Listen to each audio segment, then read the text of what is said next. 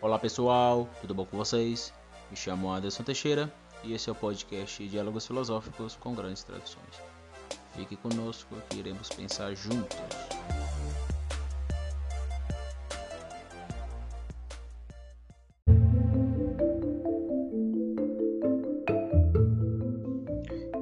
Desde já eu quero agradecer a todos aqueles que têm me abençoado com uma oferta, sua oferta. Deus te abençoe.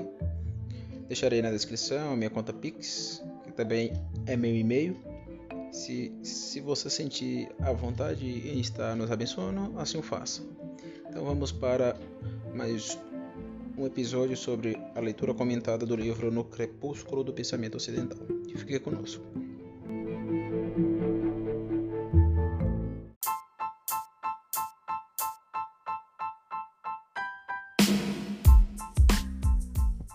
Pois bem, pessoal, chegamos em mais um episódio em leituras comentadas do livro No Crepúsculo do Pensamento Ocidental, que tem como subtítulo Estudo sobre a pretensa autonomia do pensamento filosófico, que é um livro, vamos dizer que Doiver é, produziu, na verdade Dove não produziu, ele deu uma palestra durante cinco meses lá nos Estados Unidos, no Canadá, ali na década de 50 ou 60, não estou é, com a mente fresca, se foi ou se, de, década de 50 ou 60, mas ele foi, passou cinco meses, passou uma boa temporada nos Estados Unidos e no Canadá e deu várias palestras, ou seja, várias palestras introduzindo a sua filosofia, né? Então essas palestras foram gravadas claramente, né?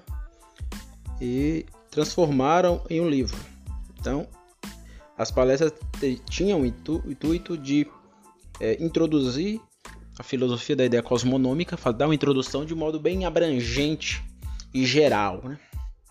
Então seria uma espécie de genérico a New Critique of Theoretical Thought que é a obra magna, a obra principal do filósofo holandês Herman Doiver. Então ele é muito popular no meio reformado, a gente já sabe disso. Eu hoje não me considero reformado no sentido fundamentalista, mas eh, continuo aderindo ao pensamento neocalvinista porque o pensamento neocalvinista tem muita coisa boa. Porém não sou um purista, purista.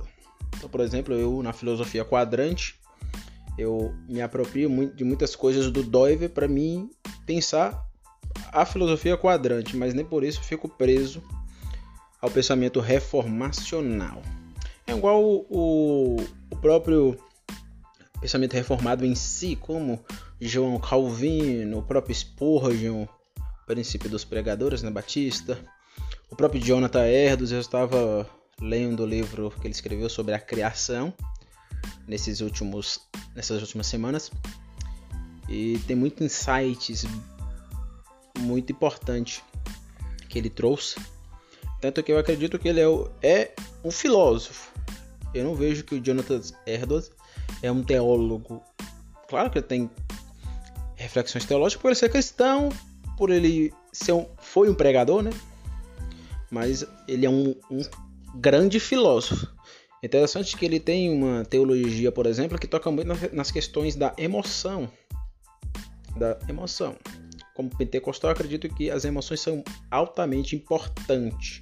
Claro que a gente vive na revolução afetiva e no meio neopentecostal isso acabou sendo deturpado e, e desconstruído. Então, muita gente acabou caindo numa teologia das emoções, de negar as emoções. Só é você ver as igrejas tradicionais, a forma que eles tratam as emoções. Porém, para você que não sabe, Jonathan Edwards tem uma teologia que toca nas emoções. Toca. Só é você ler, ler o livro, na verdade é um sermão, né? Pecadores na mão de Deus irado, você vai ver. Como as emoções estavam ali. Se você usar sua imaginação e ver a história por trás daquele sermão, você vai tomar um susto se você for um tradicional. Eu sou batista, tradicional, sou reformado, tradicional, um presbiteriano, né? Tradicional, um culto é, feito em silêncio, etc. Respeito. Porém, as emoções é algo demarcante e muitos tomariam susto, susto se visse ou se imaginasse, né? Porque não tem como ver, mas tem como imaginar a forma como o sermão foi, foi tratado na nave da igreja que ele pregou esse sermão. pessoas caindo no chão, achando que ia pro inferno, pessoas é, se arrependendo, chorando, gritando. Então foi uma manifestação. Porque isso acontece porque Deus nos deu, para usar o próprio dói, né, o aspecto sensitivo. Então, se você é tradicional reformado e não gosta das emoções oriunda do meio pentecostal, nem digo assembleano, mas digo pentecostal de modo geral, né? Porque existe pentecostalismos. Existe o assembleanismo, e dentro do assembleanismo existe o pentecostal. Porém, o pentecostalismo ele adentra várias tradições, inclusive os batistas. Então, uma coisa é ser assembleano, outra coisa é ser pentecostal. São coisas totalmente diferentes, apesar de se unirem, né? Assembleano e pentecostalismo. Assembleanismo e pentecostalismo, melhor dizendo. Então, o Jonathan Edwards é um grande filósofo. Grande filósofo. Eu estava lendo justamente esse ponto que ele traz insights né, da criação. E ele me ajudou a pensar, por exemplo, a lexia ontológica, que é os 12 vetores, né? Que eu vou trazer aqui, estou esperando só chegar meu livro, o meu exemplar, né, que vai ser meu, do meu novo livro Filosofia Quadrante, um breve prelúdio metafilosófico, né? Que vai chegar e eu vou fazer uma série de podcasts, vou gravar alguns vídeos para minhas redes sociais. Pretendo dar algumas entrevistas sobre esse livro, que vai ser bem interessante. Provavelmente farei algum lançamento, mas isso eu vou ver. Mas vou trazer aqui uma série sobre o livro, falando sobre o que é a filosofia quadrante e agora quais são os novos desdobramentos que ela tomou. Então vamos lá, né? É, o Doiver, a gente está tratando do Doiver na questão do terceiro problema, que era o problema do, do ego, do ego central. E aqui eu tinha parado na página 66, se eu não me engano. Acho que foi 66. Vou começar dela. Provavelmente eu já li alguma coisa dela, mas eu vou começar dela para a gente ir para a página 62 67, melhor dizendo, depois 68, página 68 e termina esse capítulo. Aí vamos entrar aí no capítulo 2, é, que tem como título o caráter concêntrico do eu, que é um tema que Dewey vai continuar tratando. Né? Então vamos lá. Diz ele, abre aspas. Kant enfatiza que dessa noção lógico-transcendental, eu penso, nem o iota de autoconhecimento pode ser conquistado. Uma vez que nosso conhecimento está restrito aos fenômenos sensorialmente respectivos no tempo e no espaço, que são o próprio objeto do eu lógico. Mas Kant teve sucesso em apresentar um verdadeiro ponto de partida da síntese teórica dentro do aspecto lógico do próprio pensamento? A resposta deve ser negativa. Você não deve estar fazendo a pergunta, né? Mas Kant teve sucesso em apresentar um verdadeiro ponto de partida de síntese teórica dentro do aspecto lógico do próprio pensamento? Aí deve responder. A resposta deve ser negativa. Vimos que o ponto de referência da síntese teórica não pode ser encontrado na síntese teórica entre o aspecto lógico e os aspectos não lógicos da experiência que constitui o problema de inquirição analítica. Então, isso já falei. Existe o aspecto lógico refratado no eu e existe o aspecto aspectos não lógicos. Então, o a priori é o eu lógico e na tem o a posteriori que é a realidade não lógica. Então, eu olho para a realidade não lógica, vamos dizer assim, e recorto determinado aspecto. Eu, por exemplo, acredito que a realidade em si a realidade em si. Na, eu, eu tenho toda uma nova linguagem na filosofia, na metafísica da filosofia quadrante. Eu vou apresentar isso. Eu chamo isso de ep ep epifanização e ensatianização. Epifanização é um neologismo que vem de epifania. Insight, insightianização é um termo, um neologismo também, né, que vem de insight. Então, eu acredito que a realidade em si ela é lógica. Eu sempre uso essa, essa é, analogia hiperbólica. Some todas as pessoas da face da Terra. A realidade continua sendo lógica em si. Só é você observar a planta nascendo, a árvore crescendo. É impossível não ter lógica naquilo. Lógica em si, sem precisar botar a mão humana, né? Então, eu não acredito que a lógica é só do eu. Claro que o eu é central, Deus nos deu um aparelho cognitivo, né? E nós, por meio desse aparelho cognitivo, somos seres lógicos, mas isso é relativo. Então Dove vai dizer, eu entendo o que Dove está dizendo, e só dou algumas é, rebuscadas com influência do, do próprio é, e do próprio Mário Ferreira dos Santos. Dou aí umas rebuscadas, vamos dizer assim. Mas o que ele quer dizer é que existe o aspecto não lógico que está no eu, esse eu vai até a realidade não lógica e recorta determinado aspecto não lógico e disso surge a ciência dessa antítese.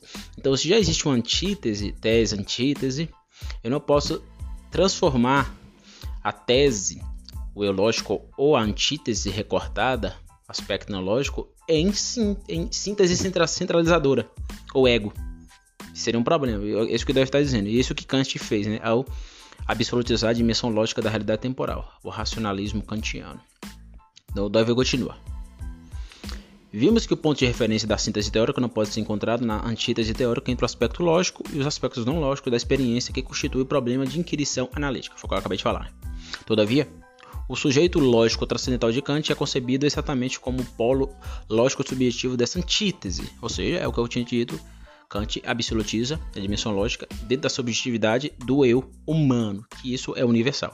Kant não é um subjetivista como autores da, da nova hermenêutica filosófica contemporânea, porém ele acaba reduzindo as subjetividades do eu humano, que é universal, né, a um, um subjetivismo lógico, transcendental. Então ele absolutiza uma dimensão da realidade temporal. Ele continua. Doiver. Como tal, ele nunca poderá ser o ponto de referência de nossa experiência na ordem temporal, como sua diversidade de aspectos modais. Ou seja, para o Doiver, cada aspecto possui sua, seu teor de ser sublime, isso é grande verdade. Você pega uma planta, só a gente olhar para a realidade que se apresenta a nós na primeira, né? A realidade real, aqui e agora. A realidade que ele vai chamar de pré-teórica. Você pega uma pedra alguém na rua e pega uma um, uma flor, vamos dizer assim, você encontrar uma pedra e uma flor, você vai ver que existe o teor de ser, de ser sublime, uma mais, uma menos. Porém, esse teor quantitativo é, que aparece da flor e da pedra não significa que a pedra e a flor uma é melhor que a outra, não. Não é isso. Aí só é a gente voltar para a Trindade. O Pai o Pai é o Pai que ama o Filho, o Filho é o Filho que ama o Pai e o Espírito Santo. Cada um, na sua ordem econômica, é, tem um papel importantíssimo, mas nenhum é melhor que o outro, porque em essência todos são Deus. Por isso que é triuno. Triuno. Cada pessoa é uma pessoa e cada pessoa, sendo uma pessoa, possui uma essencialidade uniforme. Por isso que é um Deus único.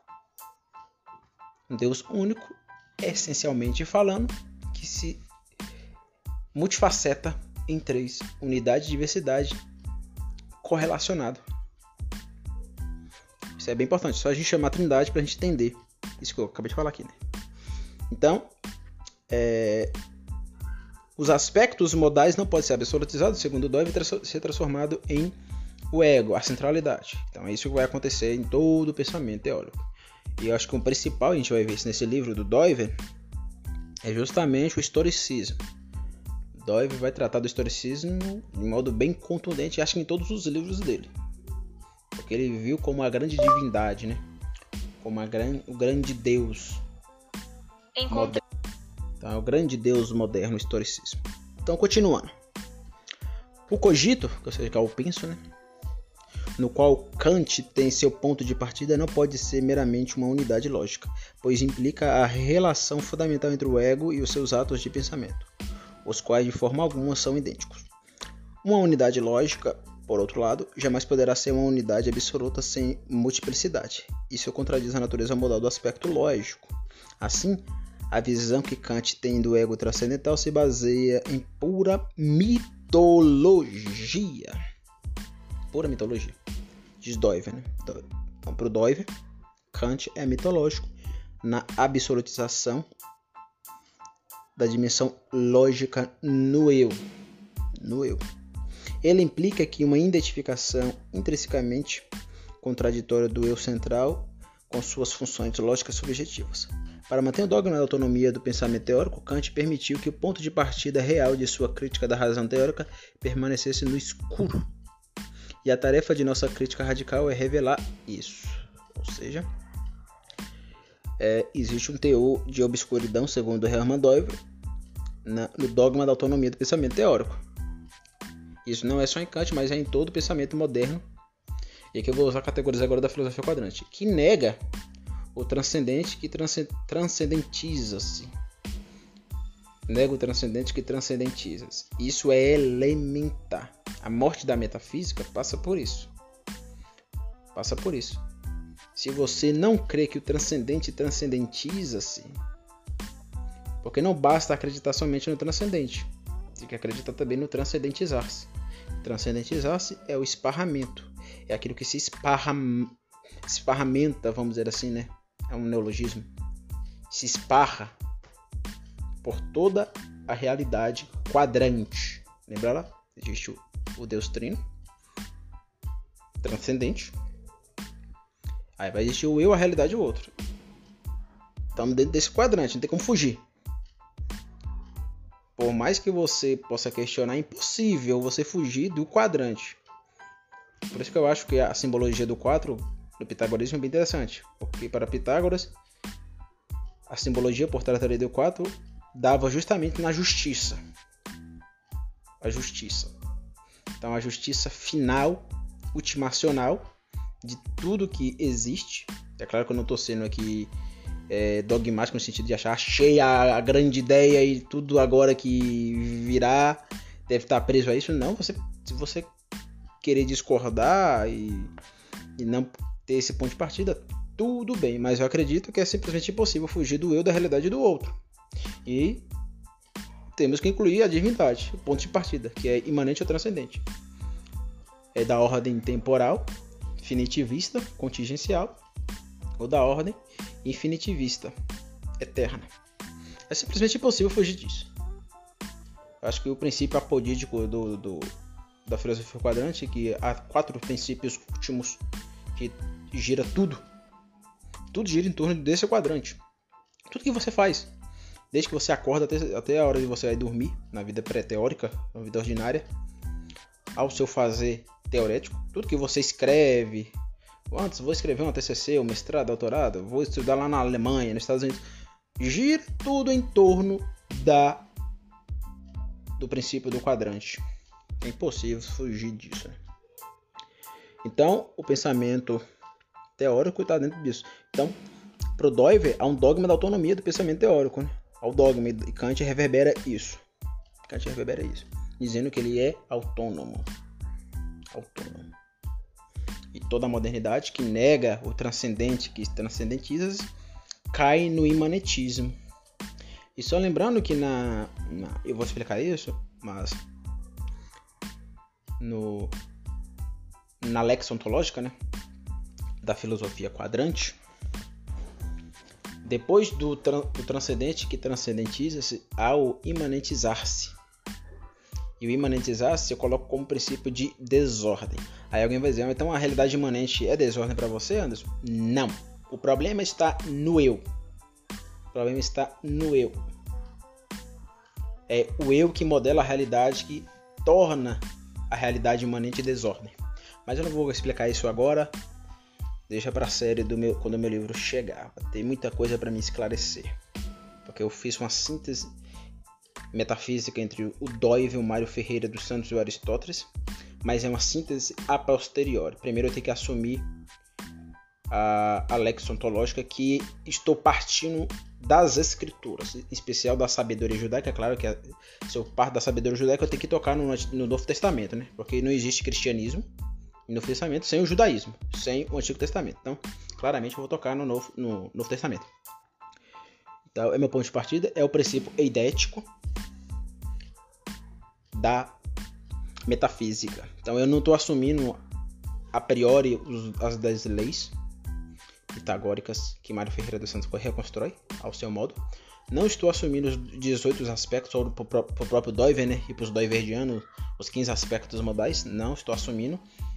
E não estou assumindo também as 10 categorias aristotélicas. Na verdade são 9, né? Que existe a substância e na substância se concentra as outras categorias. Não estou assumindo isso a priori. Eu assumi isso a posteriori, juntando isso para reverberar aquilo que eu vou chamar de os 10 mandamentos, ou os 10 mandatários da filosofia quadrante, que começa naquilo que é dado e termina naquilo que é alcance. Também vou explicar o que é isso, que é os 10 mandamentos da filosofia quadrante. Não é, tem nada a ver com os mandamentos lá do judaísmo, apesar de eu também estar olhando para isso e me, me influenciar por isso. Mas eu vou explicar o que é isso. Que tem influência também do Mário Ferreira dos Santos, de uma, de uma citação de simples frase que ele colocou no livro Filosofia e Cosmovisão. A partir daquilo ali eu construí isso, depois, depois construí a partir da sabedoria judaica a lex ontológica. E ao construir os Dez Mandamentos, eu juntei as metafísicas de Dói, ou as ontologias, né, de Dói, Aristóteles e Mário Ferreira dos Santos. Mas eu vou explicar como eu fiz isso sem cair em problemas. Sem cair em problemas.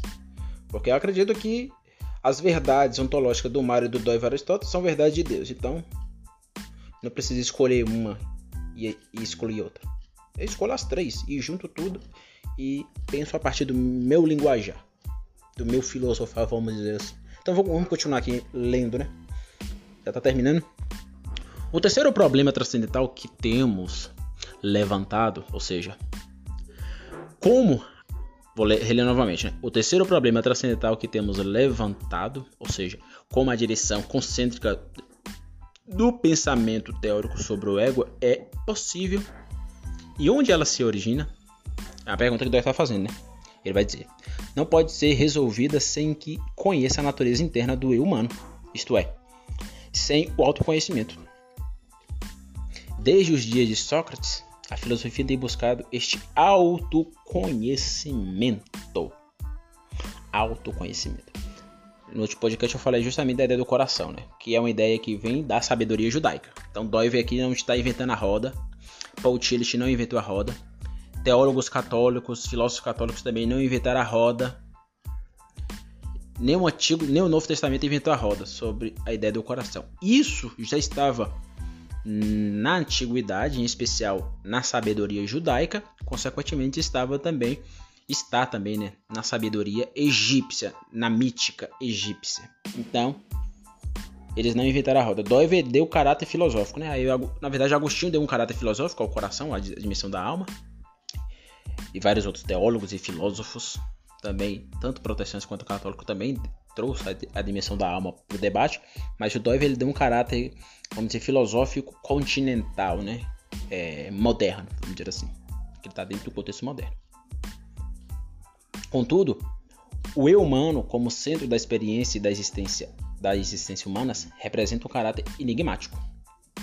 Ou seja, o caráter enigmático aqui é o caráter do eu puro mistério. No meu livro sobre o Doive, sobre o, o eu falo sobre isso. O eu puro mistério aquilo que eu vou chamar de coração almático egocentral. É um eu um mistério. E o Davi também reverbera esse princípio. Então, ele continua. No momento em que tentamos compreender o eu em um conceito filosófico, ele retrocede como um fantasma dissolve no nada. Isso é verdade. Pois o coração é um mistério e o coração não pode ser teorizado. Ele não pode ser determinado por nenhum aspecto modal de nossa experiência pois é o ponto de referência central com o qual todos os modos de nossa experiência temporal se relacionam. Então, seria o aspecto, ou melhor, o coração almático egocentral puxando todas as dimensões da realidade. Então, como adepto sintético das metafísicas do próprio Mário Ferreira, do Aristóteles e do Doiver, eu diria que o coração ele puxa, o coração humano que Deus nos deu, nos deu, né? está na sabedoria judaica, é isso? Se você discorda, discorde da sabedoria judaica, não de Doiver. Eu sempre digo isso. A Doiver caiu no existencialismo. Já vi gente acusando Doiver de existencialista. Não, não, não, não, não, não, não. Não cometa essa burrice. Não cometa essa burrice. Se você discorda da ideia do coração de Hermann Doiver, discorda do Antigo Testamento. Desconstrua o Antigo Testamento. Então vai lá beber da alta crítica e vai desconstruir o Antigo Testamento.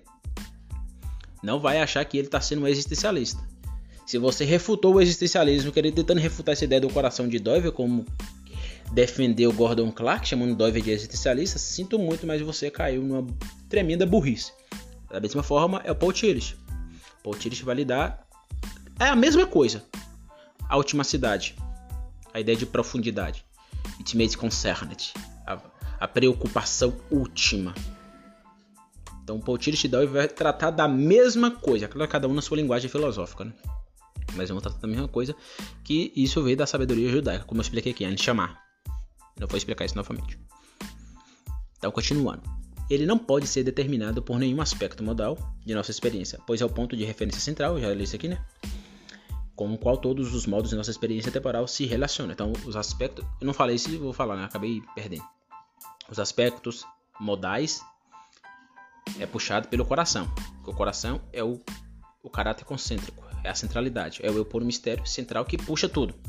E não puxa só os aspectos modais, porque eu acredito que não existe somente os aspectos modais como princípios ontológicos da realidade temporal. A realidade temporal é um todo aberto e novos princípios ontológicos podem ser descobertos, como por exemplo a lex ontológica, que possui vetores de ordem e desordem, ordem a partir da criação, desordem a partir da queda, né? Então continuo crendo aí no motivo básico criação, queda e redenção. Só dou um caráter aí, vamos dizer, Mário Ferreiriano, porque eu acredito que o que é dado é a criação e a queda. Então existe um princípio antinômico o dualismo antinômico no motivo de criação, que é a redenção. E a redenção não é algo dado. Se você assume que é, estou errado, você tem que assumir que a redenção é então algo dado. Então você tem que, logicamente, cair no universalismo. É assumir que todos são salvos. É simplesmente assim. Mas o que é dado? O que é dado é justamente a criação e a queda. É dado. A redenção não é dada. A redenção não é dada. O Espírito Santo tem que atuar no coração do indivíduo e o indivíduo ser transformado. Não é isso? Não existe igrejas aí pregando o evangelho na grande comissão para isso. Então, como é que você vai assumir que a redenção é algo dado? Não é algo dado. Então, Deus remi, re, traz redenção, vamos dizer assim, né? Redime o eu e eu redime a realidade. Que ele próprio deturpou. Porque a realidade não caiu na queda, eu acredito assim. Quem caiu foi o homem. Aqui eu sou, continuo sendo bem do verdiano, vamos dizer assim. Então, é, o coração puxa não só os aspectos modais, mas puxa também as 10 leis pitagóricas. Eu gosto sempre de chamar de 10 leis pitagóricas Mário Ferreirianas. Né? E as categorias aristotélicas. É a síntese que eu faço. É a síntese que eu faço. Ah, você não concordo com isso não. Tudo bem. Compra meu livro e me refute. É simples, se você não concorda. Ou escuta os meus podcasts que eu vou gravar nas próximas semanas aí e, e pode me refutar. Tô aberto a ser refutado, quem querer me refutar. Não tenho problema com isso. E como puxa, né? O coração puxa não só os aspectos modais, mas puxa também as leis pitagóricas e as categorias aristotélicas, os princípios, como diz o Dan Scott, os princípios transcendentais. Vai puxar também aí ontologias que podem ressurgir ou surgir com o passar das décadas, dos séculos. Por exemplo, eu tenho aí as, os 10 mandatários e a lex ontológica, que eu acredito que são princípios ontológicos. São princípios ontológicos. Mas Anderson, não não existe nada inovador. Existe sim. Há um princípio inovador que eu estou misturando, vamos dizer assim. Estou pegando dois Aristóteles e Mário Ferreira dos Santos e estou colocando os dois, os três no mesmo barco. Então, há uma coisa nova aí. Continuando, todas as determinações filosóficas do eu desconsideram esse caráter central. Então, a dimensão centralizadora do ser humano não pode ser encontrada em determinações filosóficas racionalistas, sensitivistas, biologistas. Não pode ser encontrada em nenhuma dimensão da realidade que é relativo. Por exemplo, aqui citar, né? O aspecto modal biótico é importantíssimo, é lei, mas é relativo. Vou citar agora o Mário Ferreira Santos.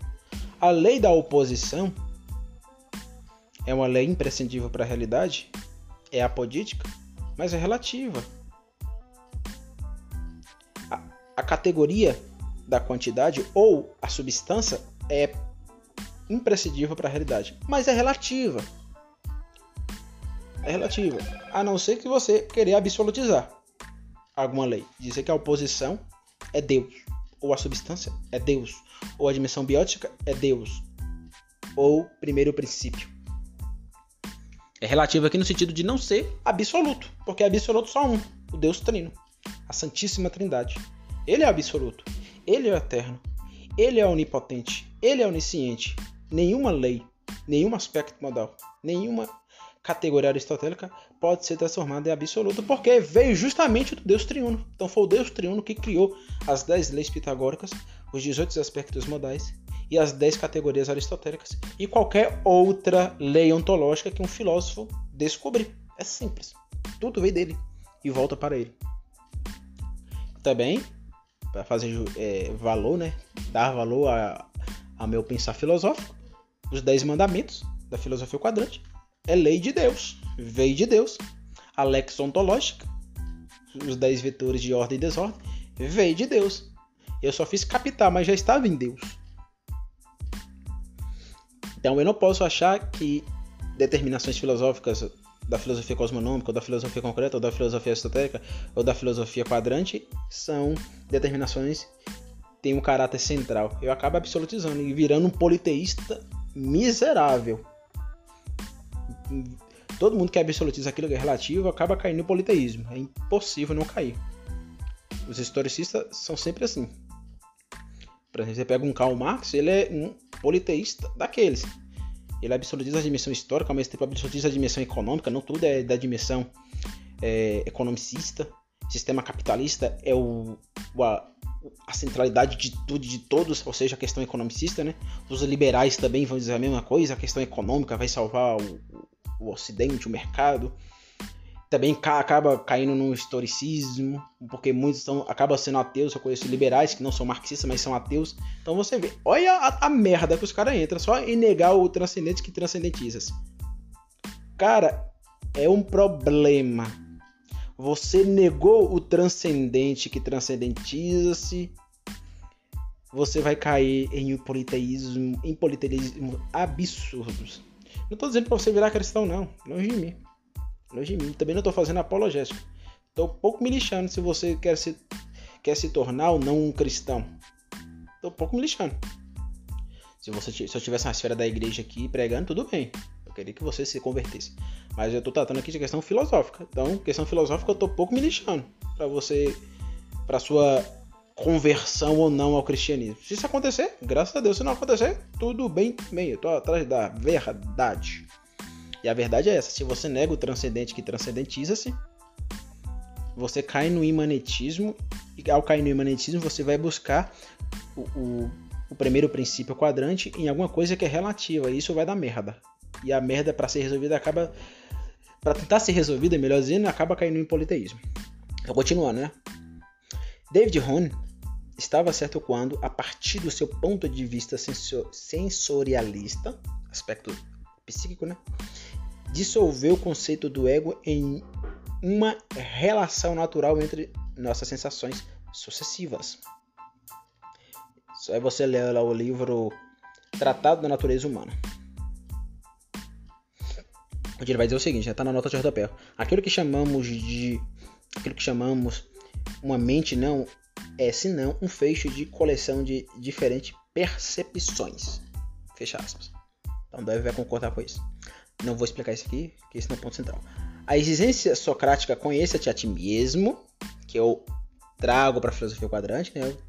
O, é o ponto nevrálgico do segundo princípio quadrante, o eu e eu mesmo now, como eu gosto de chamar. Levo a reflexão filosófica. Virar a página aqui.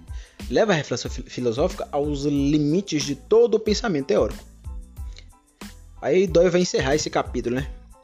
Deu que a gente encerra mais um capítulo. Provavelmente esse vai ser o último podcast. Porque eu vou dar uma pausa. Que eu vou falar sobre o meu livro. Não sei quando eu vou começar. Mas eu vou dar uma pausa e vou vir tratando da filosofia quadrante a partir do meu livro que eu acabei de escrever que vai ser publicado aí. Mas a gente vai voltar, depois que eu terminar a gente vai voltar. Ele continua, né? Deveria o filósofo resignar-se a esses limites a fim de salvar o dogma da autonomia da razão teórica? Ora, isso seria um puro auto-engano, uma vez que, sem uma radical autorreflexão crítica, ignoramos os inescapáveis problemas transcendentais implicados na natureza intrínseca da atitude teórica do próprio pensamento filosófico. Ao ponto central aqui, ó. A absolutização à crítica a que a ignorância desses problemas levou faz necessária a superação dessa última linha de defesa do dogmatismo teórico. Então, se eu absolutizo algum aspecto modal, eu acabo caindo no acriticismo. Você não vê dói, é, Kant, melhor dizendo, né? Criticando a dimensão lógica do eu. É acrítico, né? Ou seja, é dogmático. Então Kant chama o cristão de dogmático, ele também é dogmático. O próprio Friedrich Nietzsche percebeu isso. E Nietzsche também era dogmático ao defender o, o Bemarch, ou seja, o, o super-homem, a vontade de potência. Ele também era um romântico dogmático. Então essa galera fica acusando os, os cristãos de dogmáticos, eles também são dogmáticos. A, a partir da própria filosofia do Devin, porque todos nós estamos refratados no aspecto modalógico. O problema é tu querer é, pagar de crítico a dogmático. Ou seja, não, não existe dogma, dogma em, em, minhas ideias filosóficas ou minhas ideias científicas. Existe sim. Existe sim. Como eu tinha dito, né? Dove coloca nu filosoficamente o, o, o, os vários filósofos modernos. O rei está nu. Dove fez isso muito bem. Isso pode ser feito, continuando, né? Isso pode ser feito se direcionarmos nosso pensamento teórico ao seu ponto de referência supra-teórico, o eu humano, ou si mesmo. O pensamento teórico não pode fornecer, a partir de si mesmo, essa direção concêntrica. Somente o ego central pode fazê-lo desde um ponto de partida suprateórico, que é um termo bem importante de Dove. Dove vai dividir no tripé, né? A ideia do pré-teórico, teórico e suprateórico. Então, o suprateórico é o coração. Então, vai existir, vai haver o coração, o coração unido com os outros corações, a relação eu, tu, tu, né? Eu, não, tu dualística e tu múltiplo. Quando eles se unem, ele, eles constroem cosmovisão. Então, o coração constrói uma cosmovisão. A cosmovisão guia sistemas filosóficos e sistemas filosóficos guia sistemas científicos particulares. Então, por trás da sociologia, da biologia, da física e de várias ciências, vai haver uma, um, uma filosofia por trás. Por isso, a filosofia é a mãe de todas as ciências. E por trás de toda filosofia tem uma cosmovisão. Por trás de toda cosmovisão há um coração almático egocentral suprateórico que unido constrói essa cosmovisão, né? unido com outros corações. Constrói essa cosmovisão. Dove não consegue provar o coração teoreticamente, porque é impossível, não tem como provar em chamar, porque é suprateórico. Mas ele pode provar aquilo que ele chama de motivos base, ou que nós chamamos, chamamos aqui de cosmovisão, ou ethos biocosmovis biocosmovisionário, né? como o Kuyper gostava de chamar, a biocosmovisão. Então é isso, a escadinha, né? E isso vai influenciar também o caráter é, pré-teórico. Então, por isso que na dimensão pré-teórica, ou seja, no sentido como pessoas não dadas ciências, elas também são religiosas. Ah, mas meu pai, ele odeia evangélico e católico, ele não gosta de ir para a igreja. Provavelmente ele adora alguma divindade. Ele provavelmente deve adorar a bebida, que no Brasil é muito comum. Transformar a cerveja em um ídolo. Provavelmente ele adora a família. Ele vai fazer alguma coisa relativa da realidade temporal à sua divindade. É impossível. É impossível ficarmos sem o nosso primeiro princípio divinatório. Ou primeiro princípio da filosofia quadrante, né? Que todos nós temos. Todos nós temos. Então, a ciência para o Doiver é religiosa, a filosofia é religiosa, nesse sentido, por causa do coração supra-teórico, que constrói cosmovisões. E essa cosmovisão se infiltra no pensamento teórico e no pensamento pré-teórico. o interessante é que para o Doiver, além de termos influências do pensamento supra-teórico cosmovisionário, ou seja, coração almático egocentral unido com outros constrói cosmovisão, além de ver essa influência da cosmovisão, a, a ciência também precisa partir do pré-teórico, logicamente ela vai trazer coisas do pré-teórico.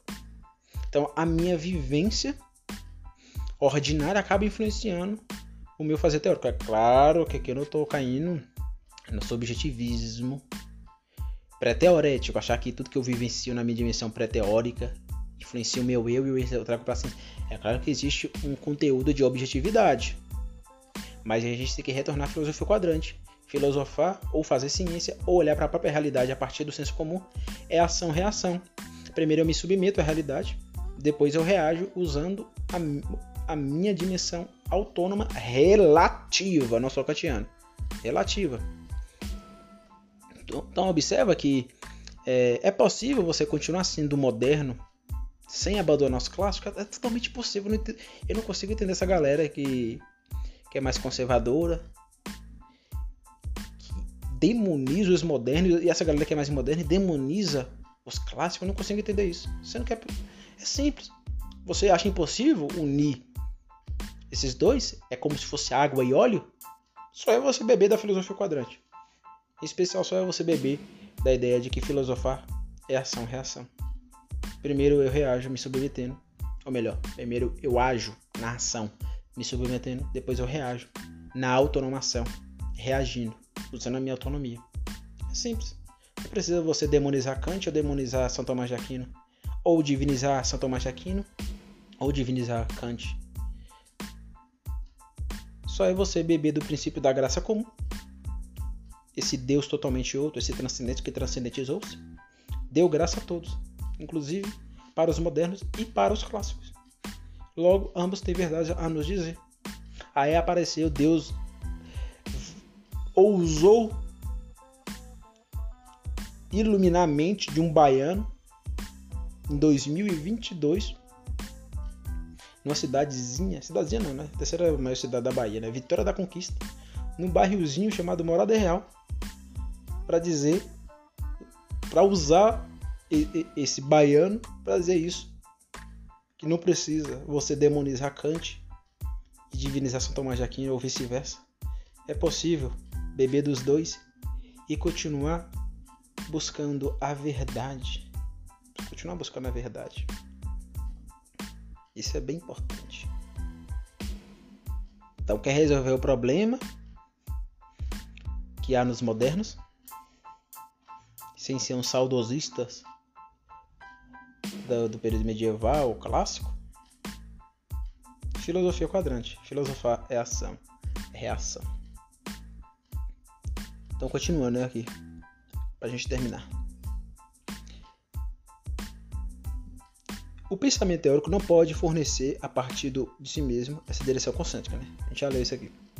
Somente o ego central pode fazê-lo, desde um ponto de partida suprateórico. Qual é a natureza interna desse eu enigmático? E como podemos chegar a esse autoconhecimento real?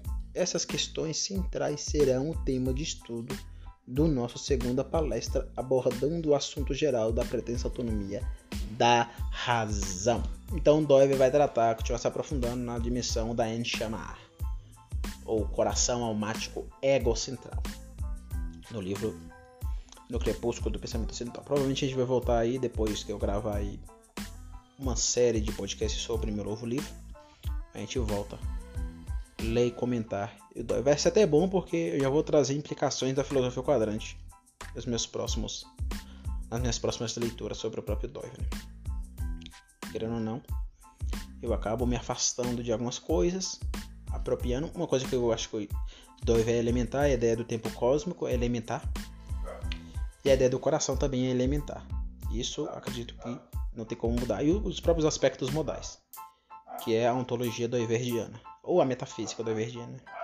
Então não tem como discordar disso.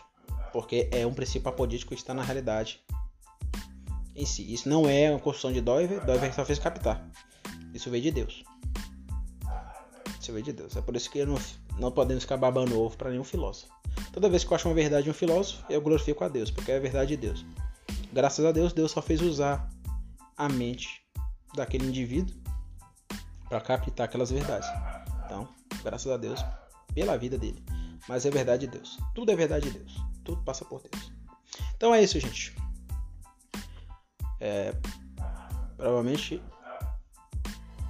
próximo, os próximos episódios será uma nova série sobre o meu livro Filosofia Quadrante. Um breve prelúdio metafilosófico. Um livro bem interessante, a gente vai aqui abordar aqui várias e várias ideias filosóficas que me rondou. Ok? Então, meu muito obrigado. Fique com Deus. Até a próxima. Tchau, tchau.